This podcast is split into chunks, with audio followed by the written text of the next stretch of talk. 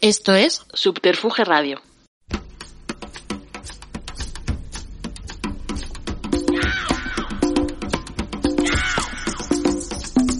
Simpatía por la industria musical con Carlos Galán en Subterfuge Radio.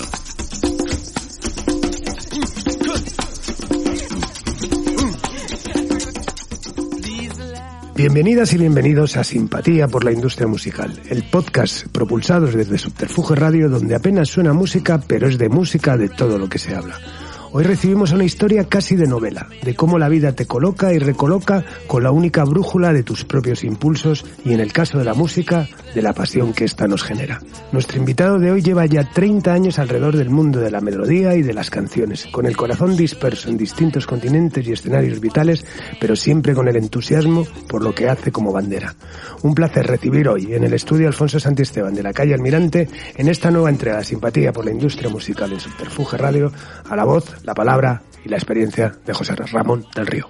Bienvenido. Muchas gracias. JR, brother. se me hace raro, se me hace raro eh, de pronto, claro, nosotros tenemos una relación de muchos años y bueno, que primero que nada, darte las gracias por estas palabras tan bonitas que has, que has dicho en mi presentación y bueno, me siento en casa, me siento más que nunca metido dentro de este concepto tan bonito que has desarrollado como podcast, que es lo de la simpatía por la industria qué bonita esta iniciativa que de alguna manera rescata la memoria y, y, la, y las vivencias de las personas que, que llevamos tiempo trabajando en la industria de la música.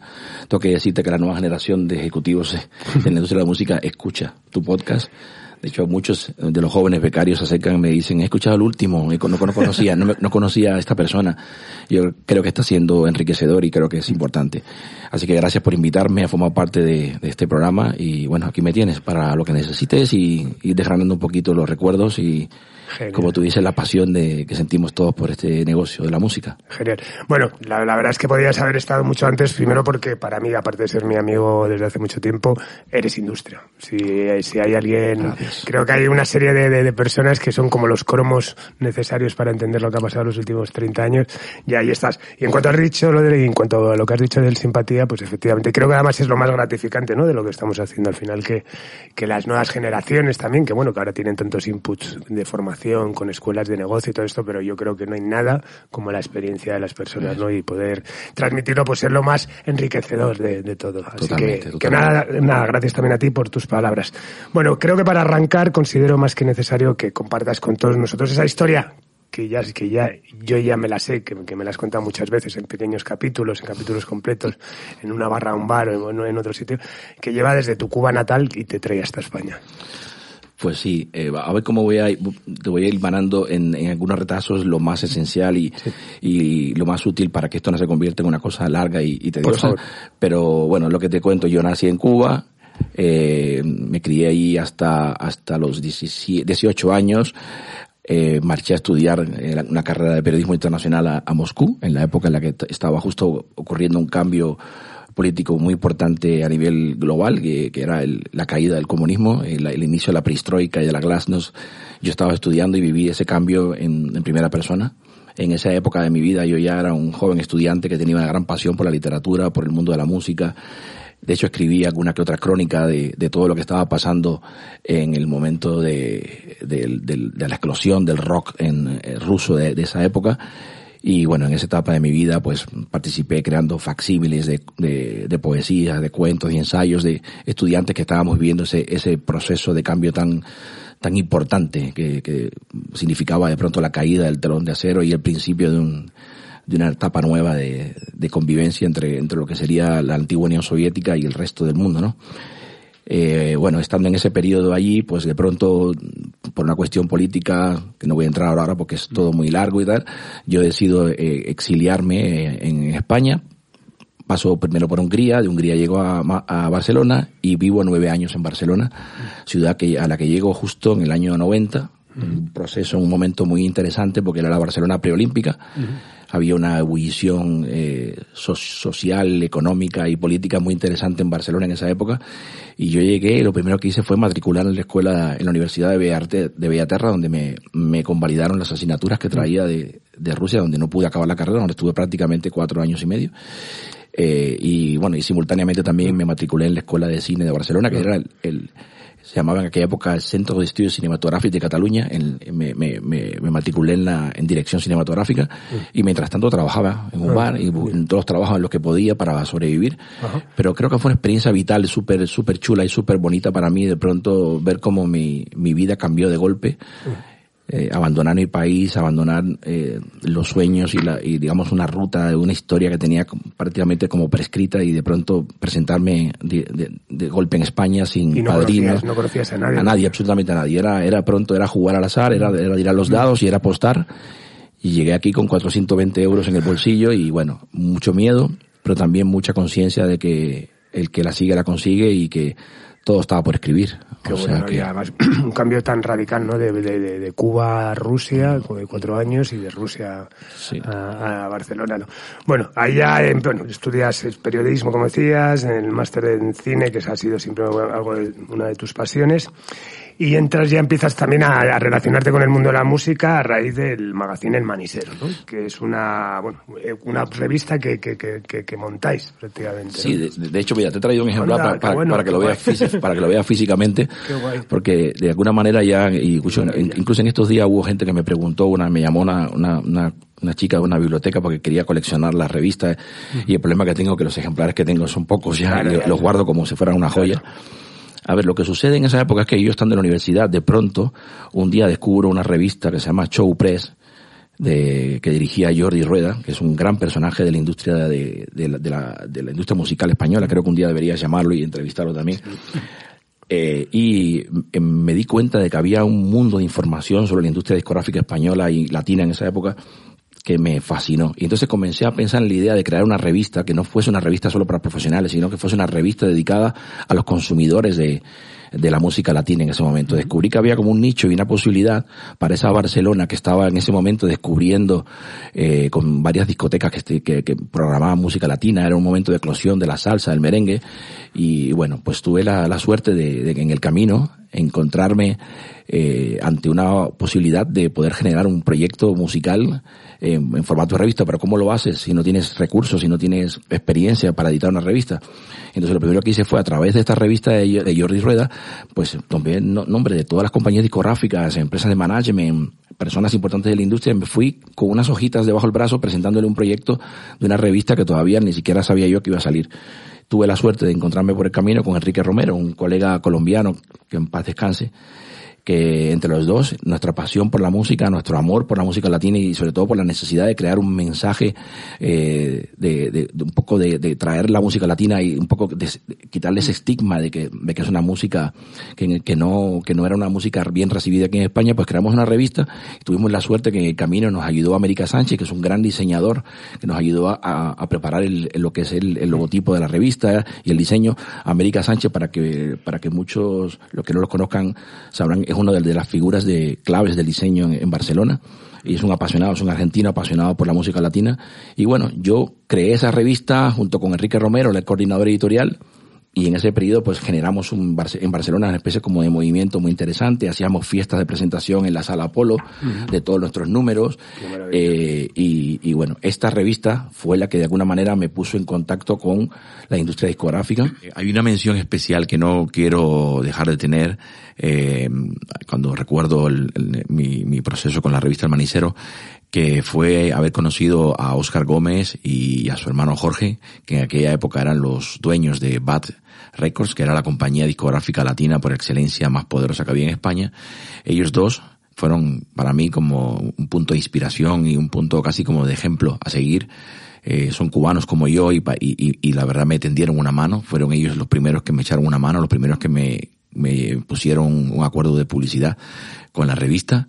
De hecho, gracias a, a, Oscar y a Jorge conocí a Celia Cruz, que es portada del número cero de la revista El Manicero que para mí fue muy emocionante, eh, como ellos eh, me, brindaron esa oportunidad, me invitaron aquí a Madrid, tuve una cena con Celia, eh, no te puedes imaginar lo emotivo que fue para mí, como cubano que vive exiliado, encontrarme con, con un mito tan grande de la música mundial, eh, pero, pero de mi tierra. Entonces, eh, no quería dejar de olvidar eh, de mencionarlos a ellos porque la revista tuvo éxito entre muchas cosas al buen trabajo periodístico, al buen trabajo de selección que hicimos de los materiales de los que hablábamos, pero sobre todo la ayuda de, de Jorge y Oscar que nos dieron ese primer empujoncito desde el punto de vista publicitario. Después ya entraron marcas y entraron otras compañías y después ellos incluso me ayudaron también a contactar y a entrevistar a Tito Puente, a Eddie Palmieri y bueno, ya que ellos siguió de una forma que, que al final, bueno, llegamos incluso a tener una portada con Juan Luis Guerra, eh, que fue un número muy emocionante también. Bueno, en fin, que no, que no quería dejar de mencionar esto porque para, para los inicios de cualquier negocio siempre hay gente que te ignora, pero después ahí también hay gente maravillosa, mágica, que te, te echa una mano, ¿no? Y ellos estuvieron ahí y confiaron en nosotros. Hay un detalle curioso, muy interesante. En esa época conozco una chica que se llama Aima Gras, que trabajaba en la eh, se trabajaba en Manzana, y fue tremendamente, me sorprendió mucho la, la forma en la que en la que me, me, me, brindó toda la información del sello, me mandó discos, bueno, una profesional como la Copa de un Pino. Bueno, sabes que ha estado invitada aquí y habló además de ese, de ese capítulo, de ese pasaje. Y fue muy interesante como años más tarde me acordaba de ella y, y, y, y, la llamé a trabajar conmigo en el sello Hierbabuena. Sí, por eso ahora, ahora llegaremos. Pero ya llegaremos a sí. eso. ¿Cuántos, ¿Cuántos números de la revista salieron? Yo estuve trabajando hasta el número, creo que fue seis o siete, creo que mm. se hicieron 13 o 14 números. Yo después ya eh, hay un periodo en, la, en, el que yo, yo, decido marcharme porque de las compañías discográficas, sobre todo eh, una, una, una, persona que, que se llama Narcis Rebollo, que trabajaba en BMG en esa época, me, me encarga un trabajo de promoción un día que le traigo la revista, él trabajaba en BMG, me encargó que hiciera la promoción de un disco recopilatorio de música latina. Después me pasó lo mismo con Manzana y ya comencé a tener trabajos como de freelance en diferentes sellos latinos uh -huh. y decido separarme de, de, Enrique, él se queda con la revista y continúa con, con otros socios. Uh -huh. y, y, justo en ese periodo comienzo a trabajar yo en una compañía catalana que se crea, se llama Cosmopolitan Caribbean Music, cuyo sello es Magic Music uh -huh. y, y es un sello especializado de música cubana nosotros lanzamos en esa época a Lucrecia, el primer disco de Lucrecia. Bueno, lanzamos dos discos, el, el primero, Me debes un beso, y creo que el segundo se llamaba Indomable. Y, y, bueno, mira qué, qué buen, qué buen, qué buen acierto. Eh, años más tarde, Lucrecia se convirtió en una figura importantísima dentro de la, de la música latina aquí en España mm. y, y, en Latinoamérica. Y después, bueno, ya pasó a ser un personaje más mainstream dentro de la música gracias a su colaboración en formatos de televisión española. Y, y, esa, persona... y, esa, compañía eh, Cosmopolitan eh, ya estaba y duró unos años. Eh, no, no, la compañía se creó especialmente. De hecho, eran dos, eran dos socios. Uno de ellos era un empresario catalán, Francis Cabeza, y el otro era Joan Carlos Doval. Ah, era, ah vale, bueno. Joan Carlos Doval de Pickup. Sí, de Pickup. Sí, bueno. Es un mítico y fue probablemente mi primer gran maestro de la industria discográfica. Cuando él me llama a mí, que yo vengo de la revista del Manicero, él me llama y, y me comenta que tienen intenciones de abrir este sello. Bueno, me llama primero Francis Cabeza, después me reúno con Joan Carlos ahí en Sabadell me explican el proyecto, le digo, así como yo vi la oportunidad con la revista, creo que tenéis una oportunidad también con el sello, vamos a por ello. Y la verdad que fue un acierto tremendo. En esa época sacamos discos de la charanga banera, de todo el fenómeno de la timba cubana, eh, bueno, discos maravillosos que, que, que, que, hicieron que yo, gracias a este sello, le diera la vuelta al mundo. O sea, estuve en casi todos los Miden de Francia, en el Miden de Hong Kong, en tres Miden de Hong Kong, en el Miden de Miami. Eh, Era el boom de la música latina, ¿no? También, bueno, ya estaba Manzana, también ya, ya estaba explotando aquí, ¿no? Estaba Manzana, estaba Bad Music, estaba Karen, había muchos. Claro. Era como el momento, como, como el momento en el que estaba consolidándose lo que es el concepto de la world music, que se ha perdido ah, mucho, sí. pero en aquella época estaba como arrancando. Ah. Y en España eh, eran las compañías que estaban liderando el proyecto. Nosotros llegamos en, a apuntarnos en, en ese periodo a, a, a, ese, a ese movimiento, a esa ola que venía. Y bueno, la verdad es que nos fue genial. No, no, la verdad es que, bueno, fue hablando con Inma, además, que, que, nos contó un poco todo, todo lo que había pasado con Manzana, bueno, luego lo, todo lo que vivía de cerca tuyo con la raíz y eso, la verdad es que, que fue, fue, fue increíble porque además, bueno, era algo, bueno, la música latina siempre había estado ahí, pero realmente no sabíamos que lo que estaba pasando encima iba a ser el germen de algo tan importante como, como veremos ahora que ha pasado con, con, con esa matriz, ¿no? Que fue ese, ese primer boom.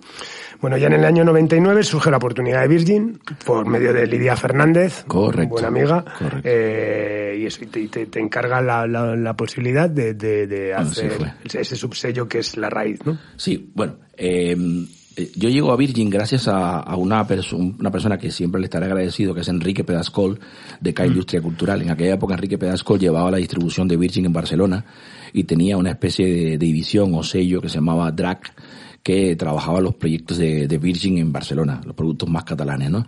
Enrique Pegascol le habló a, Lidia Fernández de mí, de la experiencia que yo había acumulado en la parte del sello este de Magic Music, sobre todo la experiencia internacional, como yo había conocido la industria, los periodistas especializados en la materia, que incluso yo en esa época también estaba haciendo distribución de algunos, de algunos sellos eh, cubanos y, y, latinos a través de, de la distribuidora de, de Magic Music.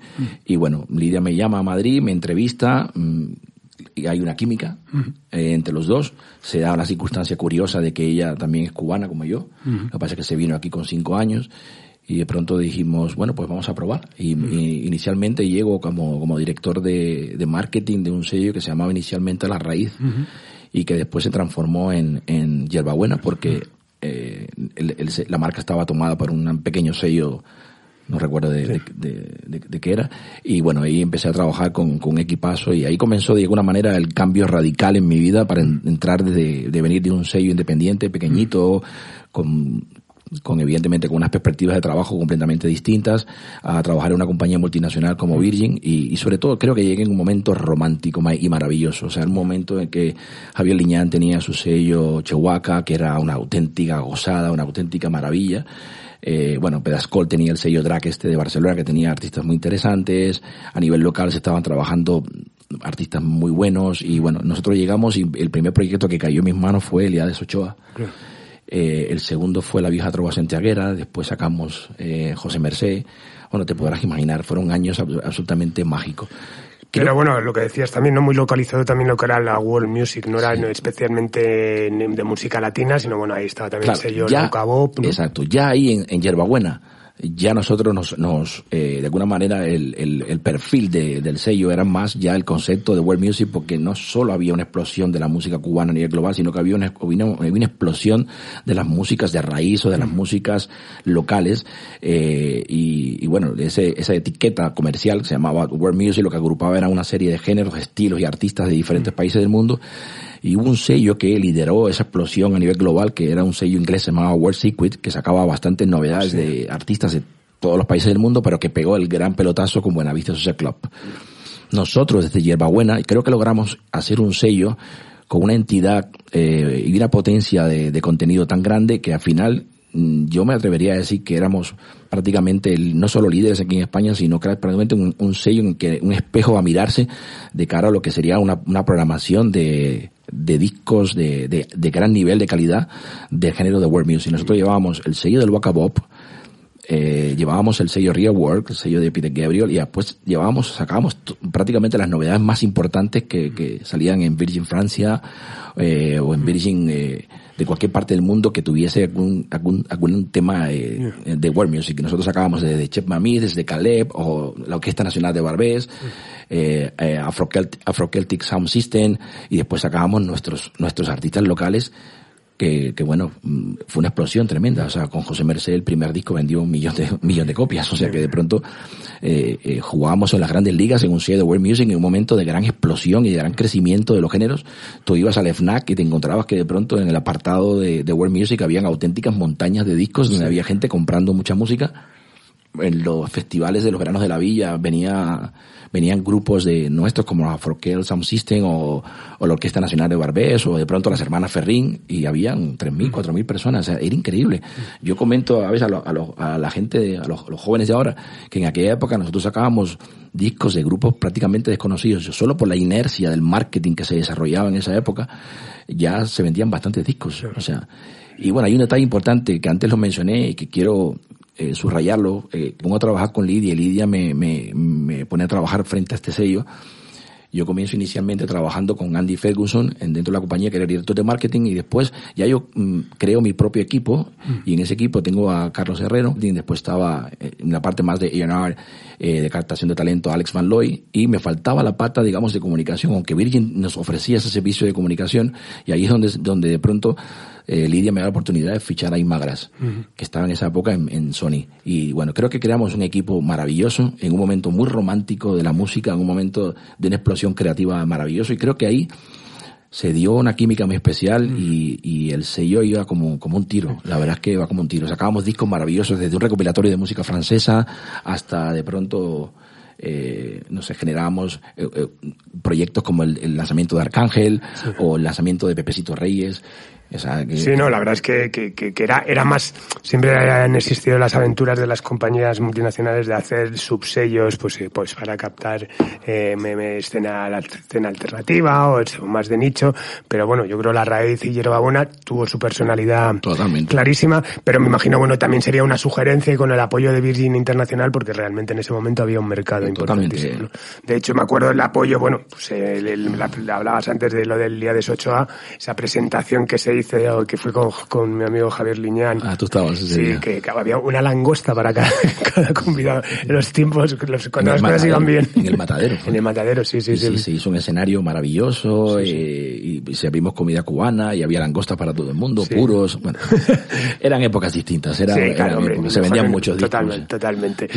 Yo, recuerdo, pero ahora que te cuente, las, las, las, las convenciones internacionales que se hacían en aquella época. Nosotros hicimos una en México que, que fue una, una, auténtica maravilla. O sea, que, bueno, hmm. hicimos varias en varios países, pero sobre todo esta de México fue maravillosa porque de pronto era, teníamos como de 5 de la tarde a 8 de la noche era el momento de las presentaciones y durante el resto del día era trabajo de, como de, de, social con los equipos de Virgin de todo el mundo y donde nos divertíamos más a través de la música que, que, en la propia convención. En la propia convención veníamos, presentábamos los vídeos y hacíamos, digamos, el trabajo, digamos, formal que se hace, pero donde, donde si realmente existió el momento de enriquecedor era que todos los equipos creativos de Virgin de marketing estábamos ahí como, como de vacaciones, como de fiesta, pero pero yo no, no me lo podía creer. Decía, estamos aquí, esto le cuesta un dineral a la compañía y, y todo eso al final da unos resultados muy, muy poderosos. Porque después estábamos ahí en México en barra de Navidad y nos estaban presentando el nuevo disco de Daft Punk, por ejemplo. No, hombre, aparte estamos hablando ahora, la, la comunicación entre compañías es mucho más fácil por todo lo que te ofrece Internet y las plataformas digitales, etcétera, que, que en ese momento que, que, bueno, hacer equipo era más complicado, ¿no? Al final era, era una opción eh, casi necesaria, ¿no? Juntar a, a los equipos así y luego, pues eso, pues yo creo que eso habría que hacer un simpatía con todas las cosas que, que hemos escuchado, ¿no? De esas convenciones, como Emanuel de Buretel entrando a caballo. Bueno, caballo, es esa. Es, esta. es esta, ahí. el, el día antes nos hizo una especie como de trampa y nos hizo llevar a, nos llevó como una especie de platanero donde presentó un artista, comenzó una guerra de agua y no nos dimos cuenta que estaban, nos estaban grabando y al final ese fue el inicio de, de, su presentación. Arrancó, nos sentamos nosotros en el teatro y empezamos a ver la presentación y nos vemos a todos nosotros de pronto en esa guerra de agua que, que prácticamente él provocó y de pronto entró en el teatro con el caballo, atravesó todo el teatro y se llevó al escenario para presentar el, para hacer la presentación de Virgin Francia. Sí, sí. Qué maravilla. Bueno, en esos años es cuando nos conocemos y bueno, siempre cuento lo mismo y, que fuiste la primera persona a la que escuché el término reggaetón, que además me, me hizo muchísima gracia la tonalidad. O sea, me acuerdo, es que me acuerdo perfectamente, ¿no? Eh, ¿Cuál fue tu primer contacto cuando, cuando tú me, me, me hablaste de eso?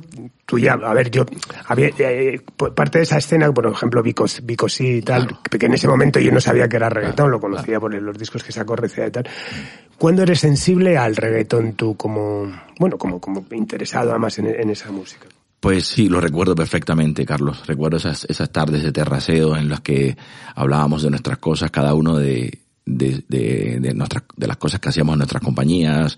Y recuerdo que un día así, eh, os, eh, os, vi que estabais sorprendidos, sobre todo tú cuando mencioné esta palabra que era casi como un deriva, derivado de la palabra reggae, pero que era reggaetón. Eh, creo que me recuerdo que, os dio mucha gracia. ¿Quién nos iba a decir entonces en ese momento que, que yo os estaba contando esta historia a vosotros?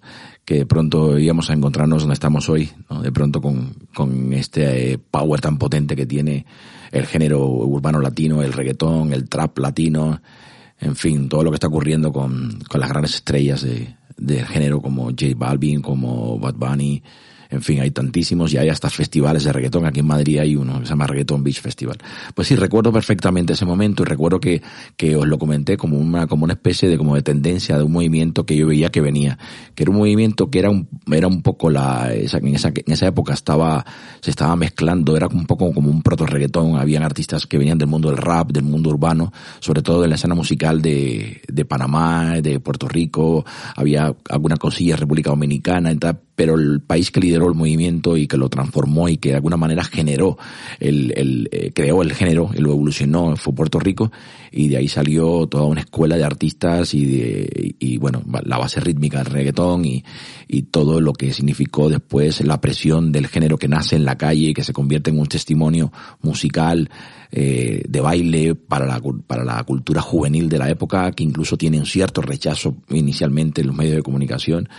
Eh, y que mm, por una cuestión de lógica pura de la evolución de los géneros musicales populares va creciendo y se va haciendo grande.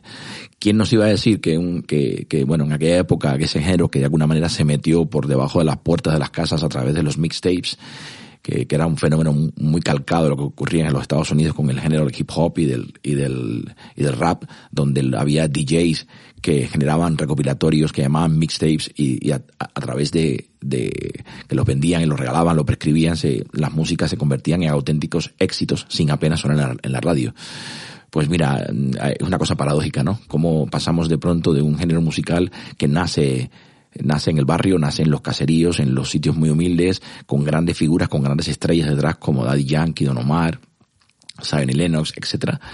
Eh, y hoy están, eh, nacen, empiezan en, en, los mixtapes y hoy están en las listas de las playlists más escuchadas de, de, Spotify. Para que tengas una idea, hoy en día Baila Reggaetón es una de las playlists con más oyentes a nivel global y es la que más prescribe el género, el género. Y en aquella época yo percibí que algo venía, percibí que algo estaba llegando y de hecho yo recuerdo que, que yo me interesé mucho por el disco Barrio Fino, eh, incluso antes de, de que llegara aquí a España yo estuve muy interesado en, en, en, saber quién, qué compañía lo distribuía, cómo, cómo podía hacerme con él para, para, para España.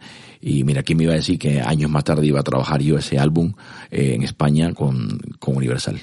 ¿Quién iba a decirme que después iba a trabajar yo con todo el, el sello más importante que revolucionó el género, que era un sello que creó Universal, se llama Machete, y que de alguna manera fue el que, el que dio el kick-off, el que dio la patada de salida para que, para que el mundo abriera las puertas al mundo del reggaetón. En aquella época el resto de las compañías multinacionales no estaban sensibilizadas ni entendían muy bien este género que les parecía un poco, un poco el pasajero y sin embargo llegó para quedarse, se consolidó y, y bueno, qué, qué suerte tuve de que me tocara esa, ese, ese momento de la vida de, de entender el fenómeno que venía, de, de saber cómo tenía que proyectarlo y, y que la compañía me, me, la compañía me diera esa oportunidad y ese, ese apoyo para poder desarrollar el, el trabajo que desarrollé años más tarde, ¿no? Con, con el reggaetón, que de alguna manera me siento, me siento emocionado de recordarlo.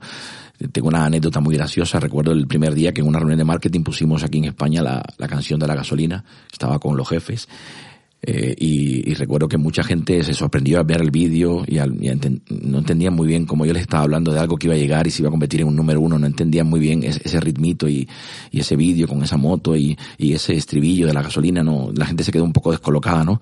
Eh, y bueno, es normal, era, estábamos viviendo otro ecosistema musical completamente distinto. Pero recuerdo que ese día hablamos y, y, os dije, ya veréis cómo dentro de poco se va a poner de moda la palabra perreo, que es el baile que la gente utiliza para bailar el reggaetón vais a ver cómo de alguna forma van a haber hits que se van a convertir en, en ventas gigantes a nivel digital. En aquella época eran los, los tonos, los politonos. Y así pasó, así pasó. O sea, en, en, tan solo dos meses el País de las Tentaciones había sacado una portada hablando del perreo, hablando del fenómeno de la música latina. Es verdad que en aquella época todos los, lo, de alguna manera lo intentaban suscribir un poco solamente como la música que escuchaban los latinos. Era, había como una especie de sesgo medio clasista y medio racista, si, si, me, si me apuras, por algún parte de algunos medios de comunicación, porque es verdad que no apoyaban el género, nadie lo ponía ni en MTV ni en 40 principales, no sonaba. Era un género que asustaba y que de alguna manera espantaba a algunos anunciantes, ¿no? Pero fíjate qué cosa tan bonita como evolucionó por su propio sentido, por la propia inercia del, de, de, los movimientos musicales y hoy ya no es un género local, es un género global que se escucha en el mundo entero y las grandes estrellas del mundo anglo cantan con grandes artistas como J Balvin, como Karol G o, o como Bad Bunny. Justo en ese proceso me llama Luis Salomón, compañero mío de la época de Virgin y que estaba trabajando en Sony en esa época, y me comenta que José María Cámara eh, está buscando una persona para el departamento de marketing alternativo de Sony. Me lleva Uh, me presenta cámara, tengo una reunión con cámara y cuál es mi sorpresa que el, el, gran lanzamiento que tenía previsto cámara para mí era nada más y nada menos que el sello, que el, bueno, que el, que el disco de Hierbabuena, mm. cuyo primer sencillo se llamaba Guajira. Y bueno, ese de alguna manera fue mi aterrizaje en Sony, fue eh, justo de la mano de José María Cámara para, para hacer el, digamos, el lanzamiento de esa área un poco eh, eh, distinta a lo que, lo que sería el marketing más mainstream que tenía la compañía en el área latina para trabajar este tipo de productos. Eh, y bueno, fue también una época de mi vida súper interesante y súper chula porque viví una experiencia completamente distinta a la, a la vivida en mi época de Virgin, que era una compañía con otro tipo de naturaleza, otro tipo de idiosincrasia. Aquí en, en Sony conocí gente maravillosa como Alex Gallardo, Marta Artazo, eh, Rafa Madroñal, eh, eh, José Mateo, que era nuestro, mi jefe directo. Y bueno, yo creo que en esa etapa de, de, Sony fue para mí como mm, de, las más interesantes que pude, que pude experimentar. Guajira entró en 40 principales, fue un hit maravilloso. Estuvimos a punto de hacer una gira con, con este grupo en España y justo hubo un momento en el que hay, ocurre un cambio, también se marcha Luis Salomón y Cámara me ofrece la, la posibilidad de trabajar con Jennifer Sex en eh, el área de Antes de entrar en ese momento y por cerrar el capítulo de, del reggaetón que, algo que me interesa, eh, hablábamos eso de que llega a tu vida, lo conoces, lo difundes además, que supongo que ahora, bueno, pues da, da vértigo, ¿no? Que eh, viendo lo que se ha, lo que se ha convertido. ¿Tienes, ¿tienes alguna explicación uh, a por qué crees que el reggaetón se ha implantado y, cómo ha dado ese lustre además a toda la escena latina que se traduce en, ya no solamente en escena concreta, sino pues en que hasta que casi los Grammys latinos ya sean, tengan más glamour que los Grammy, los Grammys anglos, ¿no? ¿Qué, ¿Qué piensas de todo lo que ha pasado y qué crees que ha podido suceder? A ver, y como yo viví esto de, una forma eh, natural, para mí el, el hecho de que un género musical que nace en el barrio de pronto se convierte en mainstream, a mí me parecía que era un proceso lógico que podía suceder porque ya pasó con otros géneros musicales latinos, pasó con el merengue, con la, con la bachata, antes pasó, años antes había pasado con otros géneros, eh, y de alguna manera mm, yo veía que venía un movimiento, yo veía que venía algo interesante por la parte de lo que es la fusión de los géneros urbanos, para, para eclosionar en lo que después se llamó el reggaetón, ¿vale? Mm.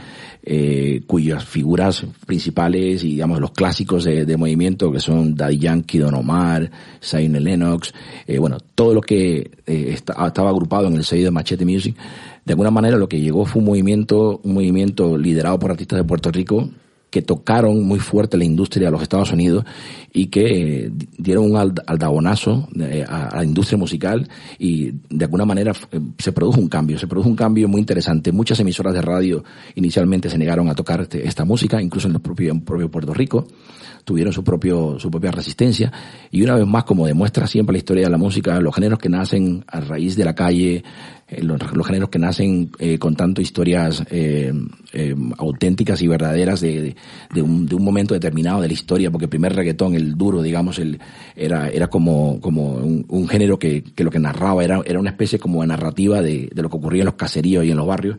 Eso conectó con los jóvenes, conectó con los jóvenes en un momento en que había un cambio generacional de artistas que de alguna manera estaban buscando a través del baile, a través de la comunicación con, con, eh, con, con, los géneros urbanos, mm. comunicarse con, eh, con, con, eh, un, un, con, un, nuevo estilo musical. Y lo que ocurrió después es, es, es, un, es un misterio, pero también tiene una cierta lógica. Creo que también eh, tiene que ver un poco con, con, con, los movimientos migratorios, por la expansión del, del español del, como lengua. Eh, bueno, y que de alguna manera yo creo también el, el reggaetón certifica eh, el, el, el, inicio de una nueva era en la, en la industria, eh, donde realmente se democratiza el, lo que siempre se ha dicho que ahora es el público el que decide, es decir, hablas de una escena donde los grandes medios, las grandes cadenas de vídeos no apoyaron, o las grandes de radio porque lo consideraban un estilo menor, pero realmente ha sido el pueblo el que lo ha encumbrado a donde está, ¿no? Y bueno, pues ahora mismo... Fíjate que la primera campaña que yo hice cuando estamos en, cuando lanzamos Daddy Yankee y lanzamos el, el sello Machete, eh, se llamaba Escucha la calle. de, hecho, hay, hay, sudaderas que hicimos de esa época que, que hoy son como clásicas. Hay gente que las tiene y las quiere, y, me las pide. Y claro, en una época en la que fabricábamos un montón de merchandising y, y lo regalábamos en las fiestas que, que hacíamos en las discotecas. Y esa primera campaña se llamaba Escucha la calle porque nadie nos ponía en la música. Y como tú bien dices, era una época, a partir del 2013, de 2013 al 2017, 2018, hubo un crecimiento muy fuerte en las plataformas, sobre todo en YouTube y en Spotify. Y bueno, yo creo que le saltamos, saltamos las barreras de prohibición y los tabús que habían porque llegó un nuevo concepto a, a la música, que eran las escuchas, el streaming, mm. de pronto le, le pasó por encima de alguna manera a la radio, a las listas de éxito de la radio. La gente buscaba la música, la gente veía los vídeos y de alguna forma se generó una forma distinta de, de, consumir música y bueno, es lo que tú dices, se democratizó el, el consumo musical mm. y, y bueno, el crecimiento de las plataformas lo que hizo también fue hacer más grande el, género y que no se localizara solo en un país, que no se quedara solo en Puerto Rico mm. o, no, se quedara solo en, Estados Unidos, sino que creciera. Yo creo que la entrada de incluso hasta de México como país receptor de, y consumidor de esa música también provocó también un gran crecimiento del género y bueno, y mire, ¿qué te voy a contar lo que está pasando ahora en Argentina? Que Argentina es en este momento el país que venía a ser el país del rock alternativo y es el país ahora que tiene probablemente más artistas de trap. Eh, Bueno, no es que tiene más, más artistas de trap, pero tiene una buena colección de artistas de, de, trap. Sí, que funciona nada más internacionalmente. Exactamente. Sí, sí. que, que es muy curioso. Bueno, volviendo a tu carrera profesional, como decías, en un momento dado que José María Cámara te ofrece pasar al departamento de AR en Sony. Eh, ¿Con qué artistas trabajaste? Sí. Cuando yo paso al departamento... Con Jennifer Cés, ¿no? Estaba trabajando con Jennifer Cés, éramos Alex Gallardo y yo, y me recuerdo que el primer proyecto que me pasaron es, la Mónica Naranjo. Hicimos un recopilatorio de Mónica Naranjo, que fue largo y tortuoso, acabarlo y hacerlo porque era como un concierto que había hecho ella y había que, que prepararlo. Estábamos en esa época también preparando el lanzamiento del nuevo disco de Melody. Y bueno, yo creo que el, ese periodo de que yo estuve en, el equipo de A&R eh, de Sony fue breve. Yo prácticamente no hicimos eh, eh, grandes fichajes ni se hicieron hacer fichajes porque justo en ese momento estaba comenzando, se estaba comenzando la fusión, entre Sony y BMG.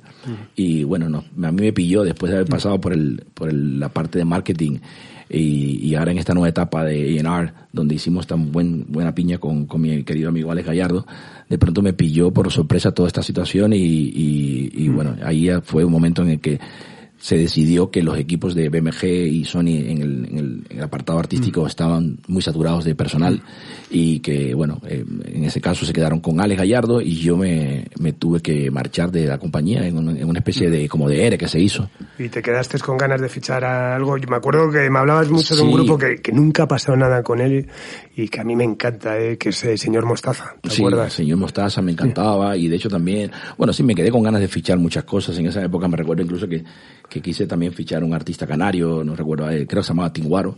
Eh, bueno, sí, eh, yo ya que de alguna manera apuntaba también hacia ese sonido urbano y, me quedé con ganas de hacer cosas. Lo que pasa es que es verdad que llegué al departamento, conocí un poco la filosofía de cómo trabajaba Cámara y Jennifer en, esa época y básicamente lo que estábamos haciendo eran un poco los carryovers, o sea, los, los lanzamientos que ya estaban, los artistas que estaban previstos por la, por la, digamos, por el el, plan de lanzamientos y bueno, yo creo que el, en el que más me centré en esa época, en los dos discos que más me centré fue en el, sobre todo en este recopilatorio de éxitos de Mónica Naranjo y un DVD que sacamos de ella. Bueno, y en el 2005 empieza tu aventura en, Universal, que dura hasta, hasta hoy. ¿Cómo surge la, la, la, oportunidad? A ver, estando yo justo en ese proceso de, de, de, vivir la fusión y el ERE que se estaba estableciendo entre por, la, por la fusión de Sony y BMG, eh, yo conozco a Alicia Arauzo. Alicia Arauzo y yo ya nos habíamos visto anteriormente por otro, por otro artista que, que, que ella quería lanzar y quería fichar en la compañía y a través de un, de un conocido nuestro, pues la conocí, ahí se quedó ella con mi teléfono, se quedó con, con un poco con, quién era yo y justo tuve la suerte que en ese en ese proceso impasse me llama ella y me dice que, que estaba buscando una persona para el, para, para el equipo de marketing de latino de Universal. Y bueno yo para mí fue como bueno ver la luz de nuevo. De pronto estaba ante una situación en la que se estaba cerrando un capítulo de mi vida en Sony eh, y, y, bueno y, y, podía comenzar un capítulo en Universal. Y bueno me reuní con ella eh, nos entendimos muy bien me di cuenta que el proyecto que tenía en mente era un proyecto interesantísimo y muy ambicioso y bueno, me dediqué en, cuerpo y alma. Mm. Directamente comencé a trabajar ahí en Universal con, con Alice Arauzo, llevando el marketing latino. Mi primer lanzamiento fue Barrio Fino mm. de Daddy Yankee con la gasolina eh, Joder, o sea, puerta sí, sí, por la puerta grande, entré por la puerta grande. No, pero aparte de trabajar con Alicia, que Alicia es una, vamos, Alicia era una, una auténtica crack. Y tengo que decir que, bueno, ella es como de las personas más importantes de mi carrera, eh, y, y sigue siendo una, una persona clave en, en, el mi, desarrollo y crecimiento profesional. Mm. Y bueno, en esa época la verdad es que gracias a ella entré en la compañía, empecé a trabajar con, con proyectos muy interesantes, comencé con el lanzamiento de, de Barrio Fino, eh, bueno, y prácticamente todas las, todos los artistas del sello Machete, que fue el primer sello que se lanzó a nivel internacional ya con el género reggaetón, de alguna manera ya consolidado como, como género y como consolidado como un movimiento era un sello que, que, además distribuía también en las novedades de, un, de la compañía más importante de Puerto Rico, se llamaba Ponte. Y bueno, nosotros en esa época fue una auténtica gozada salir al mercado con, con hitazos que hoy en día son clásicos de Don Omar, de Zion y Lenos, de Héctor, y, Tito. Bueno, en fin, fue una, una auténtica gozada. Y todo el, lanzamiento del nuevo electro latino este, ¿no? Bueno, encabezado por... bueno, en esa, en esa época, eh, de, después caen una serie de artistas, evidentemente el área latina de Universal no solo es reggaetón, en esa época me, me cae trabajar con Paulina Rubio, me cae trabajar con... Eh, eh, con Café Tacuba, con Babasónicos, eh, Alejandro Fernández, luego llega Alejandro Sanz, eh, David Bisbal y bueno, ya Enrique Iglesias, empiezan a trabajar Juanes, Fonsi, de alguna manera mi vida se vuelve de alguna forma una especie como de caleidoscopio de, estilos y de ritmos latinos. Y es una, eh, o sea, de lo cual estoy muy agradecido, muy feliz porque ha sido muy, muy interesante vivir toda esa experiencia con estos grandes artistas. Y justo en esa época fichamos a un artista muy importante eh, español que es Juan Magán, que justo estaba creando eh, lo era la, fase incipiente de, un género que hoy es, hoy él, es su creador, que es el electrolatino. eh, Juan todavía sigue vinculado a nuestra, a nuestra compañía, de hecho ahora forma parte del sello Virgin y, y bueno, y prácticamente he estado en el desarrollo de su carrera desde que se vino de Sony para Universal. Eh, hemos estado trabajando durante muchísimos años juntos y, la verdad es que no solo eh, la compañía fue pionera en el, en el momento de, potenciar el género urbano de reggaetón, sino que después fue una compañía pionera también en, cómo se trabajaba la música latina en España con otros con otros artistas como, como fue con Juanes, como fue con Alejandro Fernández o como fue con eh, Paulina, etcétera, etcétera. Sino que después hizo un trabajo muy bueno con Juan Magán, eh, que lo potenciamos a nivel internacional y la verdad es que hemos conseguido que hoy en día se consolide como un artista de una de las marcas más importantes del, del género urbano, probablemente de, un artista español hacia el mundo, de, de, manera como marca internacional. Totalmente, y bueno, llega la magia de, de este negocio. Y y sus, y sus decisiones caprichosas que te llevan en el 2018, te hacen una propuesta para irte a Miami. Me imagino muy simbólico para ti, pues tu padre además vive, vive en Miami, cerca de tu Cuba natal, y bueno, lo que es la encima vivir la experiencia internacional que, que bueno, siempre es algo maravilloso, ¿no? Bueno, fue en el 2000, exactamente, 2016. Creo que ahí hay un, hay un ah, error. Yo llegué a España en el 2018 de vuelta. Es verdad, es verdad, sí, sí. fui en el 2016, en el 2016 otra persona clave en mi carrera, eh, que es Jesús López, que es nuestro CEO, me llama y me, ofrece la oportunidad de irme a trabajar a Miami con él como vicepresidente de marketing en la región y bueno, fue de esas cosas de que no te lo puedes imaginar, no te puedes imaginar que te esté pasando eso a ti. Yo no me lo creía en el momento que me lo estaba diciendo. Todavía hoy me lo sigo, me sigo pellizcando y me sigo diciendo cómo ha podido pasar esto después de, o sea, yo soy ese chico que llegó a España con 420 euros en el bolsillo y que poco a poco lo que he hecho es trabajar muy duro y ponerle mucho cariño, mucha pasión a mi trabajo y hacerlo lo mejor posible. Y de pronto hoy me estoy encontrando con una de las personas más importantes de mi carrera me, me, está dando esta oportunidad. Y bueno, sin pensarlo dos veces, cogí los bártulos y me fui a Miami. Con la familia. Inicialmente me fui solo, estuve yo solo un tiempo, después se incorporó mi familia y bueno, ahí ya comenzó eh, una etapa de mi vida muy importante porque comencé a aprender y a mirar y a ver la industria y a analizarla de una forma distinta eh, y sobre todo a vivirla de, con una pasión absolutamente eh, inusitada, porque además me tocó vivir un momento muy interesante. En el 2016 las plataformas estaban creciendo, tanto YouTube como Spotify, y me tocó vivir el lanzamiento y el cambio más importante de la música latina en ese momento, que fue el lanzamiento de Despacito. O sea, me tocó vivirlo con todo el trabajo del equipo, evidentemente, pero me tocó vivirlo en primera fila. Con Fonsi y recordar ese momento en el que vino con su primera maqueta, se reunió con, con todo el equipo, con Jesús y con todo el equipo para mostrarnos las canciones ver el resultado que después la canción dio, ver lo que pasó después. ¿Visteis la canción, eh, perdón, en un conjunto de canciones? O sea, dijo, tengo estas canciones, o ya, ya dijo, tengo esta canción, tenéis que no, no, no, no, Él se reunió con, nos reunimos, recuerdo, nos reunimos en el despacho de Jesús. Éramos cinco o seis personas que nos reunimos con él. Yo ya tenía una relación con Fonsi muy buena porque yo había hecho el desarrollo de su trabajo aquí en España eh, a nivel de marketing y teníamos una relación de cariño muy, muy, muy importante. Me recuerdo verlo llegar ahí humildemente a la compañía con un CD que nos puso canción a canción. Todos los que estábamos en esa reunión tenemos una hojita mágica donde pusimos notas de lo que, y entre esas canciones estaba despacito, eran, eran montajes acústicos muy sencillos. Es verdad que todos marcamos la canción como una canción como muy interesante que tenía, que tenía, que de alguna manera salía del estilo por completo de Fonsi, porque Fonsi era un baladista, un artista de pop, y de pronto esta canción, él incluso nos comentó que la quería hacer con unos arreglos, eh, urbanos de reggaetón, por ahí más o menos, no recuerdo muy bien cómo fue, pero, y de hecho la primera versión que nos, que nos presentó después de esta escucha que hicimos fue una versión que hizo con Nicky Jam. O sea, el primer despacito que nos llega a nosotros, incluso lo presentamos en una convención, era una versión que venía con Nicky Jam. Y luego es la versión con Daddy Yankee. Claro, después por, por, un tema de, de, de, no recuerdo qué pasó, de desacuerdo con, con Sony, no, no, no, no sé muy bien qué, qué, fue lo que sucedió, pero probablemente puede haber pasado algo así como que no lo, no lo vieron claro. Llega la versión de Daddy Yankee, que evidentemente fue la que, la que conocemos nosotros, y bueno, fue el pelotazo absolutamente más grande que podía haber sucedido que nos explotó en las manos a todos y que además la compañía reaccionó y no solo la compañía latina que, que lideró todo ese mm. proceso a nivel internacional, sino cómo reaccionó después la compañía a nivel global con un artista eh, cantando en español. Es verdad que después vino la versión de Justin Bieber que lo llevó a, otro lugar, pero no olvidemos que la versión del vídeo es la versión, el vídeo más visto de, de, la historia, sigue siendo el vídeo más visto de la historia, es la versión original de Fonsi y bueno, a mí me tocó vivir en esa época una experiencia maravillosa de acompañarlo a él por varios países de Europa. Para mí era extraño ver cómo, cómo de pronto ese artista que comenzó con, conmigo aquí en España, bueno, comenzó antes en Latinoamérica, pero el proceso que conmigo personalmente cuando empezamos a trabajar, que empezamos a través de Canarias y después ganar Barcelona, ganar Madrid y de pronto verlo en París, arrasando en Alemania y, y era, era, era realmente impresionante. Y fue impresionante porque yo me di cuenta y todos los que estábamos viviendo en ese momento que probablemente eso, eso no iba a ser de ninguna manera un flor de una primavera. Había un cambio demográfico muy potente a nivel global, había muchos hispanohablantes viviendo en Europa, mucho, muchos muchos inmigrantes latinos viviendo por el resto del mundo.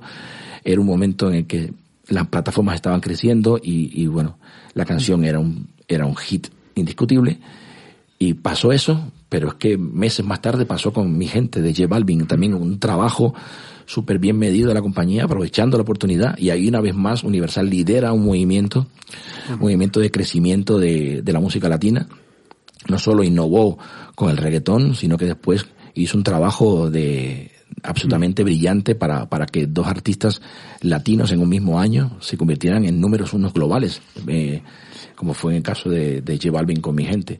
Y ya después, evidentemente, fue todo un proceso muy potente porque empezaron a, surgir estrellas nuevas como Sebastián Yatra, o como Carol G, y bueno, evidentemente ya la compañía... y, te toca vivir todo eso ahí en, en, primera persona y como decía, como decía acerca de, de, de, de tu Cuba natal. Por cierto, como esto también, ya sabes que simpatía me gusta que tenga un contenido también mm, didáctico. ¿Hay, hay presencia de, de Universal en Cuba? No. No. Y por ejemplo, ¿no es algo que te gustaría en el futuro? Imagínate que se abriese Universal en Cuba, ser presidente de Universal Cuba. Bueno, eh, tienen que pasar muchas cosas, más, Que, más, que Universal, que este. primero tiene que cambiar. Pero bueno, eh, Cuba ha tenido su escena, joder, de... de, de, sí, tiene, una, tiene una industria discográfica estatal eh, y el único problema que tiene Cuba es, es el sistema político que tiene por el cual por el cual a mí se me hace incompatible eh, que, que, que, eso pueda suceder en, eh, hasta que no cambien muchísimas cosas mm. sobre todo que tiene que volver la democracia en mi país y mm. tienen que pasar cambios estructurales muy potentes y muy muy muy muy mm. profundos en cualquier caso bueno evidentemente eso podría ser podría ser una una cosa mm, hipotética, hipotética pero no cuento con ella. Yo creo que me yo me siento muy muy feliz de del momento que me tocó vivir en la industria en este país después de la etapa que viví en Miami. Eh, para mí fue maravilloso poder conocer México, conocer Colombia, eh, conocer Conosur, o sea, eh, mm. tener esa experiencia de poder entender la compañía y de poder entender un poco eh, a nivel estratégico hacia dónde hacia dónde queríamos llevar, eh, hacia dónde íbamos a dirigir nuestros objetivos, para mí fue mm. fundamental mm. y me ayudó muchísimo en mi crecimiento profesional y sobre todo a nivel personal y humano fue muy gratificante. Nunca olvidaré esa experiencia. Y bueno, como decíamos, en el 2018 vuelves a España después de estar dos años en, en, Miami, ya con la visión un poco de, del desarrollo claro de la, dentro de las compañías, que son un poco los nuevos negocios, ¿no? En este, en este caso, pues ya más producciones audiovisuales, que es un poco lo que estás ahora, ¿no? Cuéntanos en qué estás. A ver, el tema de los nuevos negocios es una cosa que dentro de la industria discográfica lleva muchos años que se está desarrollando diferentes áreas de, de nuevos negocios. El caso específico de la parte audiovisual, tiene un componente además que también de rara coincidencia histórica, porque justo cuando yo estoy en el 2016 que aterrizo en Miami para todo el proceso este de, mi trabajo como, como VP de marketing de la región, eh, se, se abre en los Estados Unidos una división, o sea, se saca del cajón una división que se llama Polygram Entertainment, y es una noticia que prácticamente nadie vio que nadie ni siquiera reflejó en los medios de comunicación, pero la compañía abre una división dedicada a la explotación y al desarrollo de contenidos audiovisuales premium para plataformas. Evidentemente ese inicio de Polygram Entertainment fue con el lanzamiento del documental de M. House, que ganó muchos premios, pero después se hicieron varias producciones muy interesantes como la historia de Motown, creo que también trabajaron en, el proyecto de una película documental sobre Inexcess, y bueno, ahí de alguna manera se, empezó a generar, a generar un germen muy interesante de contenido de contenido audiovisual premium para las plataformas que en ese momento estaban, de pronto, era una nueva fase de, del desarrollo tecnológico del entretenimiento que era Netflix, Amazon Prime y HBO, mm. que ya estaba en Estados Unidos muy, muy, eh, muy sólido, Hulu, y bueno, de alguna manera se comienzan a crear ese tipo de contenidos y cuando pasa un periodo de mío en los Estados Unidos no recuerdo, al final no llegaron, no llegaron a los tres años y medio, eh, yo le comento a, mi jefe que a mí me gustaría volver a Madrid, que me gustaría como coger este reto de, de, de encargarme del área audiovisual de la compañía, eh, que va más allá simplemente de los videoclips, sino de crear contenido que tiene que ver con la ficción, que tiene que ver con los documentales, incluso con, con la parte de entretenimiento. De alguna manera es ofrecer un servicio a los artistas también y de alguna manera trabajar con el catálogo de artistas de la compañía, tanto a nivel editorial como a nivel de eh, fonográfico y después la parte del talento, o sea, que los propios artistas puedan participar en, en, en, en películas o series de ficción.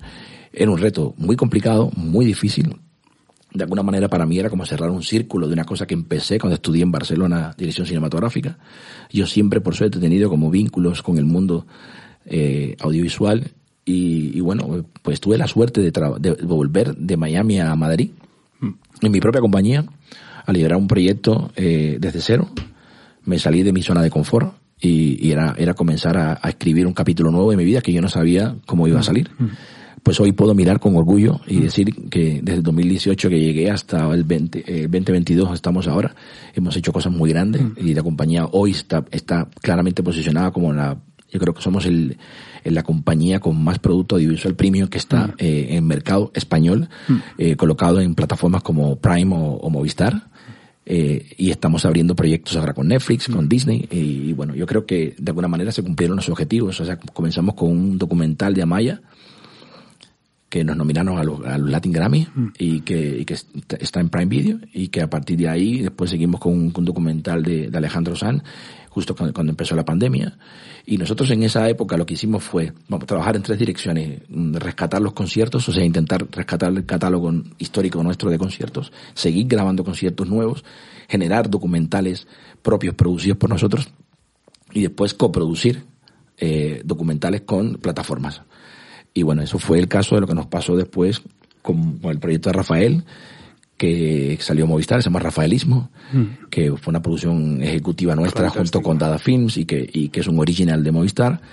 Y bueno, no, hemos, no, hemos no hemos dejado de sacar material nuestro. Acabamos de estrenar un documental de Lola Índigo que se llama La Niña en Prime Video, que han visto más de un millón de personas y mm. que la propia plataforma ha puntuado con, con un 8. Probablemente acabemos acabaremos con una puntuación más alta. Mm. En ese periodo de tiempo incluso coproducimos una película musical con Secund de la Rosa, que se llama El Cover, que también está en Prime Video.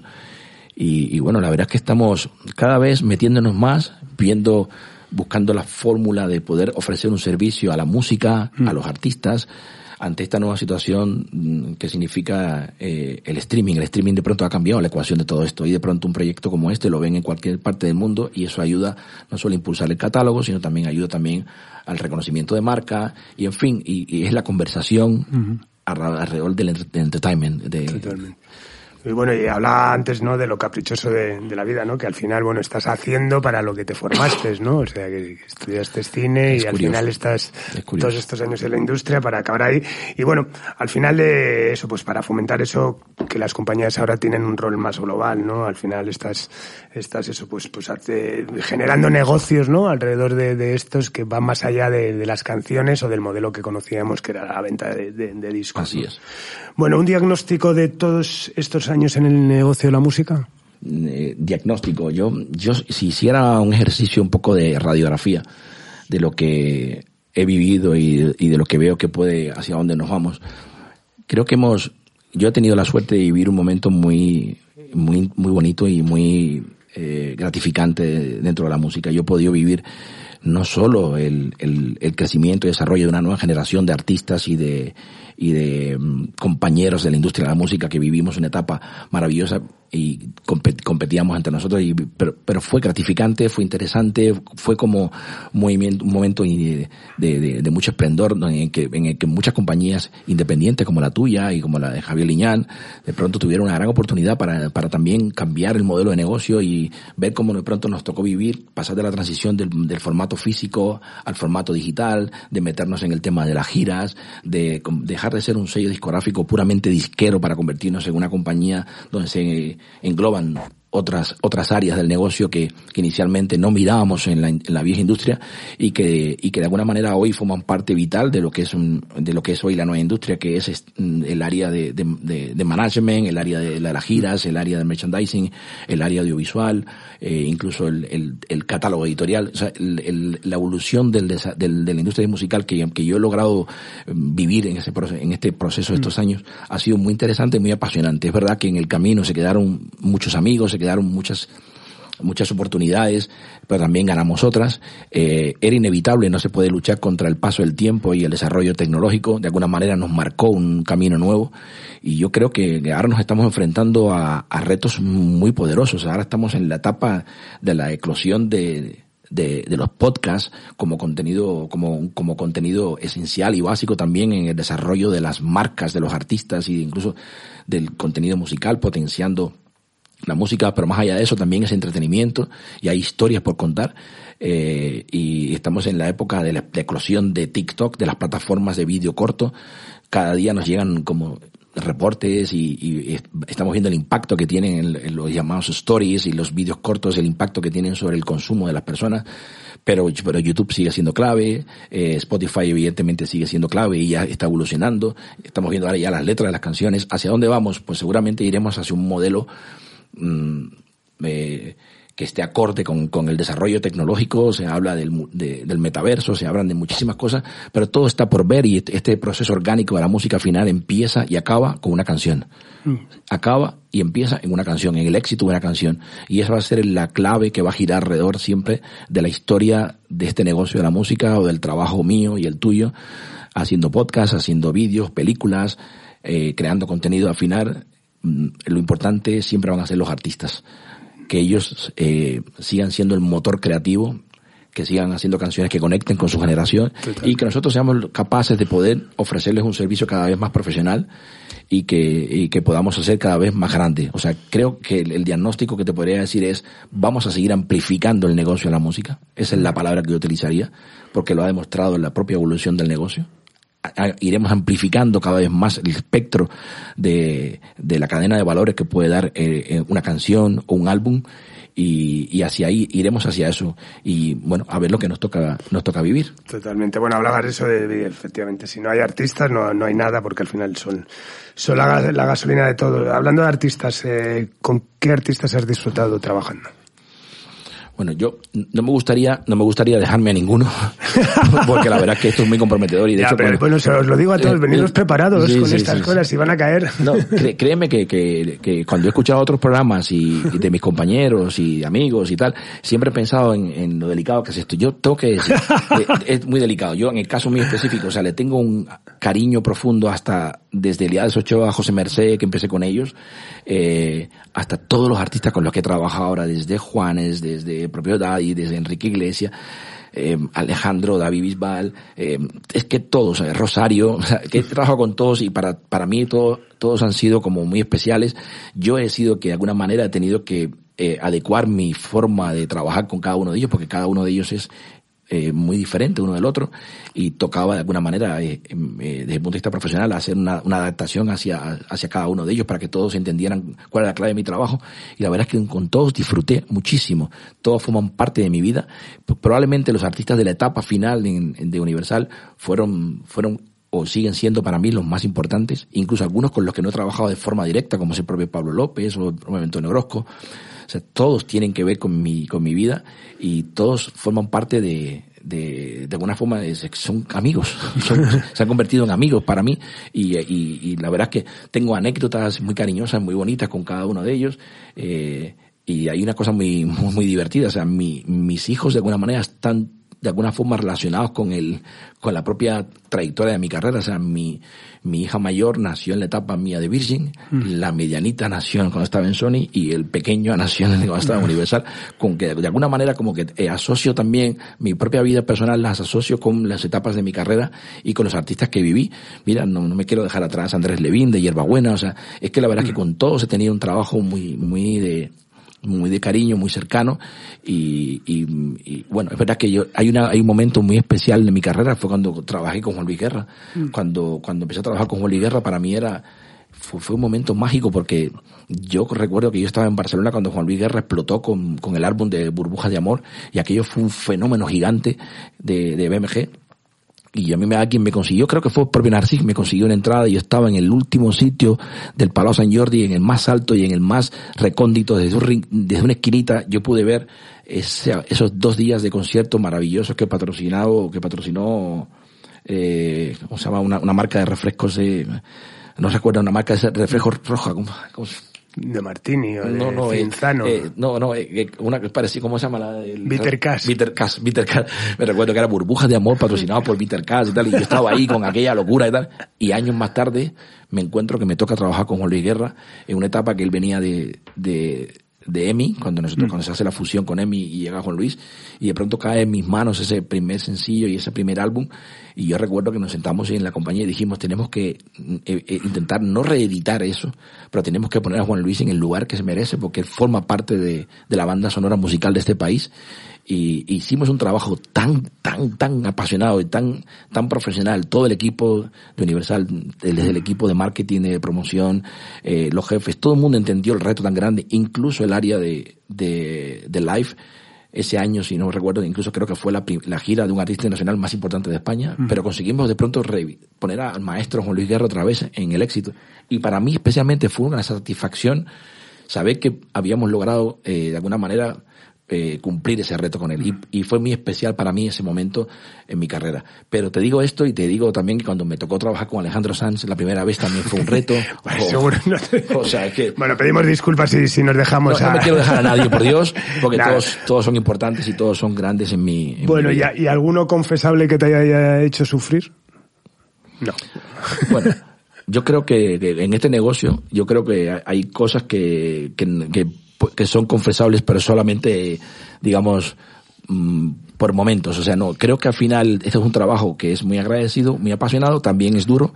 Hay momentos en los que sientes que, que bueno, probablemente las cosas hubieran podido salir de otra manera, pero creo que el nivel de profesionalidad que tenemos, tanto tú como yo, y sobre todo cuando nos ponemos delante de un micrófono, es en, no caer en esa, digamos, en esa parte de, de encontrar dónde está el, la, parte fea de este negocio. Creo que mi responsabilidad es decirle a los jóvenes y a, y a la gente que, está empezando en este negocio que, mm, la constancia es importante, la actitud que le pongas al trabajo, pero sobre todo te vas a encontrar con momentos muy bonitos y momentos que son difíciles, pero me entiendo que eso nos pasa en cualquier, en cualquier negocio, ¿no? Yo no tengo ahora mismo, digamos, y quizás es una suerte para mí, eh, no, no me he encontrado con, con artistas de estos que, que, yo te pueda decir especialmente que lo he pasado mal. ¿no? Eh, todos los que se han puesto en mi camino han sido artistas con los que he vivido la oportunidad de desarrollar con ellos un bonito trabajo y un crecimiento. Me atrevería a decirte incluso que éxitos, mm. éxitos. Y, y, bueno, y si hay alguno que me lo hizo pasar mal, yo me lo quedo para mí. y, y, eso será, estará en el territorio de mi, de mi parte no confesable. Bueno, ¿y quiénes han sido tus referentes en la industria ya a nivel industria bueno, ejecutivos? Mira, he tenido la suerte de, de, encontrarme con profesionales muy grandes, o sea, de, desde Juan Carlos Doval, que fue, digamos, mi primer maestro en la industria, después Lidia Fernández, lo importante que fue eh, eh, cuando empecé a trabajar en Virgin, la confianza que me dio viniendo de un sello independiente, dándome esa responsabilidad tan bonita de, dirigir el, el marketing de un sello que además acabé dirigiendo. Eh, después fue, fue muy interesante y, muy, muy, muy enriquecedor para mí trabajar con cámara eh, ese tiempo que viví con él y la relación que establecí con él además fue también muy especial. Yo que lo tengo como un referente importante y además creo que aprendí con él mucho y creo que mi relación con él siempre fue una relación muy positiva y, y cada vez que abría la boca en, en las reuniones o en, en cualquier momento de, del día en que estábamos hablando, pues yo siempre entendí que había cosas que estaba diciéndome que eran importantes para mí como, como profesional. Después, evidentemente, Alicia Arauzo me dio una gran oportunidad y bueno, y el, y el, gran maestro sigue siendo, evidentemente, para mí, eh, Jesús López, que, que, que, me dio esta oportunidad tan maravillosa de, de irme a trabajar con él en los Estados Unidos. Y evidentemente no me puedo olvidar de Narciso Rebollo, que Narciso Rebollo ha sido no solo, no solo un gran ejecutivo y un gran jefe, sino una persona clave en mi carrera, porque es una persona que fue la primera persona que me dio un trabajo de la industria. Cuando yo trabajaba con mi revistita, de pronto me encarga un trabajo y años más tarde termina siendo mi presidente. Y después termina siendo el presidente que me da la oportunidad, de alguna manera, de desarrollar junto a él en su propia compañía, evidentemente con, con, con, eh, con la complicidad de, de, Jesús esta nueva etapa de mi carrera y de mi vida. O sea que de alguna manera los referentes son estos que hay ahí.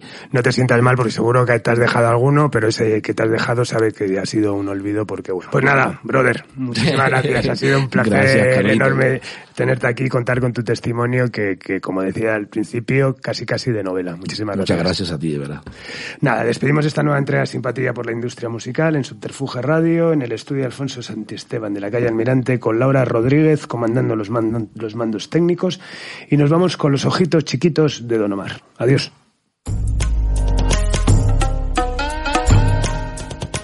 Has escuchado Simpatía por la Industria Musical, un podcast producido por Subterfuge Radio.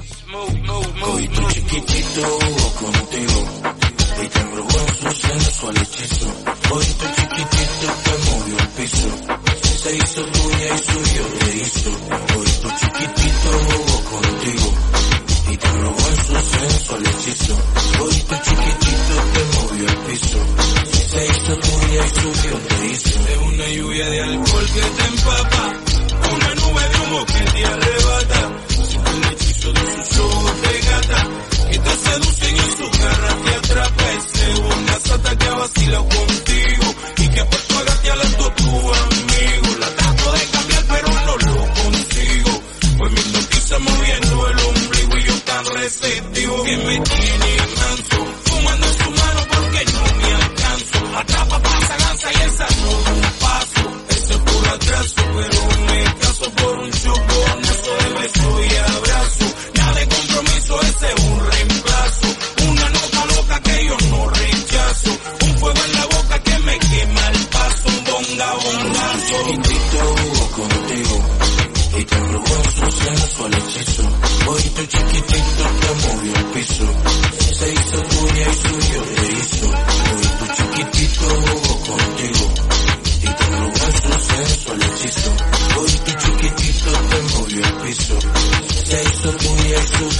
te. Y te hipnotizan los oídos de ella. Te hace volar a las estrellas.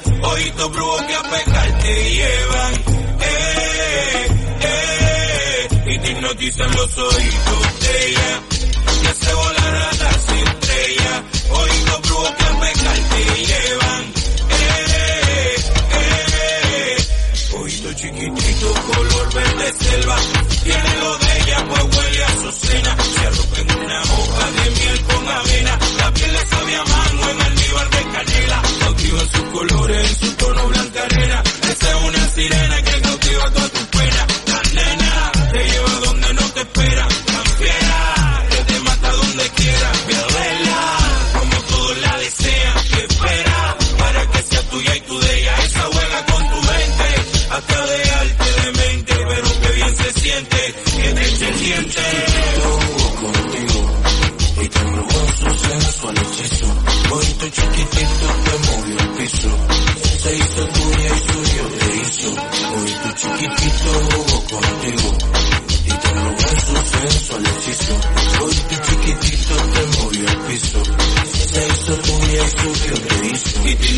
los oídos de ella, que hace volar a las estrellas, oídos brujos que a pecar te llevan, eh, eh, y te hipnotizan los oídos de ella, que hace volar